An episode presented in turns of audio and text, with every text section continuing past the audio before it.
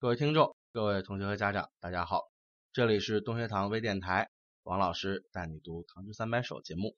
那么在上一期节目中间呢，我们给《山石》这首诗啊做了一个简单的开头，同时呢给大家详细介绍了一下韩愈老师的基本情况。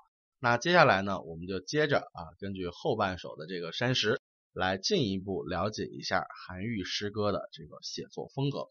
那么在此呢，我们先来看一下第二阶段。啊，之前在上期中间，我们把它分成了四六六四四部分，对吧？那么接下来的六句，从这个僧言古壁佛画好，一直到清月入岭光入飞，是作者在寺院中间借宿啊，留宿了一晚上，然后见到的一些景象，同时是和尚在好好的在伺候着他的起居啊。僧言古壁佛画好，以火来照所见稀。大家看这十四个字，好像不用我怎么解释，大家也都能看懂，是吧？这就是典型的把一篇文章中的一句话，直接捏成了两个七言句子，直接就塞在了诗里啊。僧言古壁佛画好，怎么翻译啊？就是庙里的和尚说，哎，我们这个庙里头啊，这个墙上的画很古老啊，画的是佛教的场景，特别好看。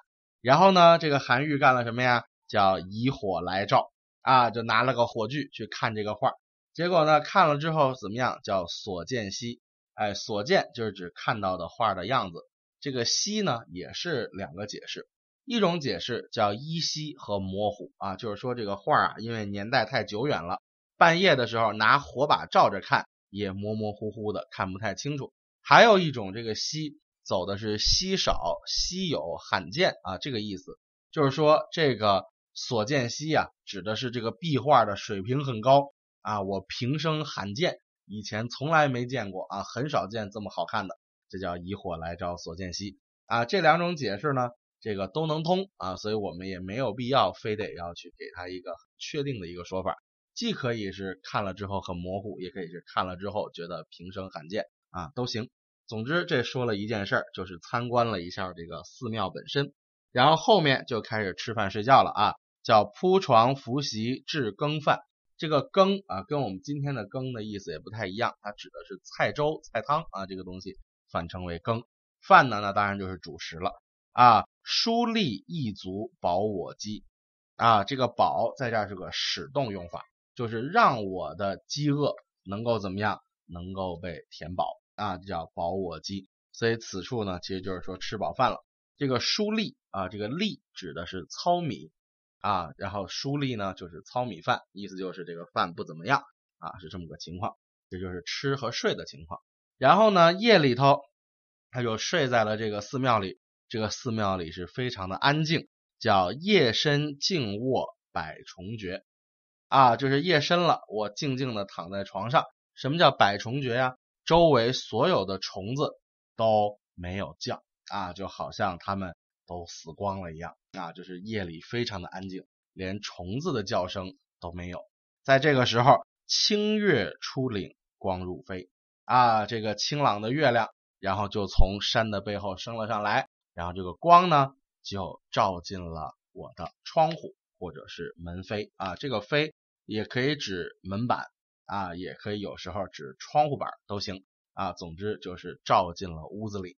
啊，所以这个景色是写的非常的宁静的啊，虽然只有粗茶淡饭，对吧？这个住的条件呢不是特别好，但是非常的宁静啊，非常的清幽，这是头天晚上的情况。接着后十句呢，就进入了第二天的白天了，对吧？该去游览山里的景色了。于是天明独去无道路啊，天一亮，我一个人出发。什么叫无道路呢？不是说这个山上一点道路都没有，而是说我没有事先设定好自己的路线啊。这个无道路指的是没有固定路线这个意思，意思就是我是随性游玩啊，想去哪儿就去哪儿啊，胡乱走一走啊。所以后面的注解给我们写的叫随处闲走，不择路径。那么随处闲走呢？但是毕竟啊，我要顺着这个山谷来爬山，对吧？叫出入高下穷烟飞啊，出入高下指的就是我在山坡上、山谷里啊各种地方爬来爬去。烟飞啊，指的就是这种云雾缭绕的这个样子什么叫穷烟飞呢？就是游遍了这些云雾缭绕的山谷的景色，乃至于说也可以认为是啊走出了这个云雾缭绕的范围，也可以叫穷烟飞啊。这个穷本身是穷尽的意思，所以走遍了也可以啊，走穿了也可以，总之意思差不多。然后呢，这个在这个山谷中间游览的时候，作者又看到了什么呢？接着四句啊，就是看到的景象和作者的行为。叫山红渐碧分烂漫，山红指的山上很红，什么东西很红啊？就是像枫树一样的啊，这个叶子可能是红的啊。然后呢，这个像山上如果开了花也有可能是红的。那么具体说这个啊，韩愈在游览的时候是什么季节呢？如果我们根据这个芭蕉和栀子啊这两个植物来推测，其实秋天的可能性是更大的。啊，所以这个时候，这个栀子都开花了，芭蕉叶都展开了啊，应该是秋天的这个面大一点。所以山红渐碧呀，这个山红不是山花红艳，应该是山上的枫树叶子啊，这个可能比较靠谱。然后渐碧呢，啊，就是这个小溪里的水流啊，都是很清澈的这个颜色，所以叫山红渐碧。然后有红有绿啊，有高有低几种颜色交错在一起。就是分烂漫，这个分啊，就是指色彩缤纷；烂漫呢啊，指的是这个光啊，非常的耀眼。所以在这儿就是说，山上的各种植物和流水的这个颜色啊，是非常让人怎么样，有一种眼花缭乱的感觉的。然后在林子里面走的时候啊，不光看到了红花啊、绿水，还有什么呀？还有十见松立皆实为。这个松立就是两种比较高大的树木，然后这个围呢，一般指的是什么呀？就是两手合抱，称之为一围。那十围呢，那就是十个人手拉手合抱。那这个树长得也很粗了，对吧？这么粗的松树栗树一直没有被人砍伐，本身也能体现出这个寺院的清幽和人迹罕至啊。这个树都能长得这么的粗大了。然后接着韩愈就开始做了一些驴友小青年都特别喜欢做的事情哈，叫当流赤足踏涧石，哎，就脱了鞋，然后呢就在流水中洗脚啊，就踩着这个小溪里的石头，哎，走来走去啊，有一种沧浪之水浊兮可以濯我足的感觉啊，就在这个清澈的小溪里洗脚啊。我们平时现在自己去山里玩一玩，也特别喜欢干这个事儿，对吧？山泉。一道流水，然后我们就涮涮脚啊。然后呢，水声唧唧，风声依。这个风声依还有另外一个版本叫风吹依啊，更好理解一点，对吧？就是水哗啦啦的流着，然后风啊吹动了我的衣服啊，非常凉爽的一个感觉。那什么叫风声衣呢？啊，说这个衣服中间带起了风吗？啊，那证明这个作者在。这个流水里头都不一定是走路了，都开始奔跑了啊，才可能有风声衣的感觉。所以我个人觉得风吹衣这个版本可能更好一点啊，更能表现这种在清幽宁静中啊这种非常快活自在的样子。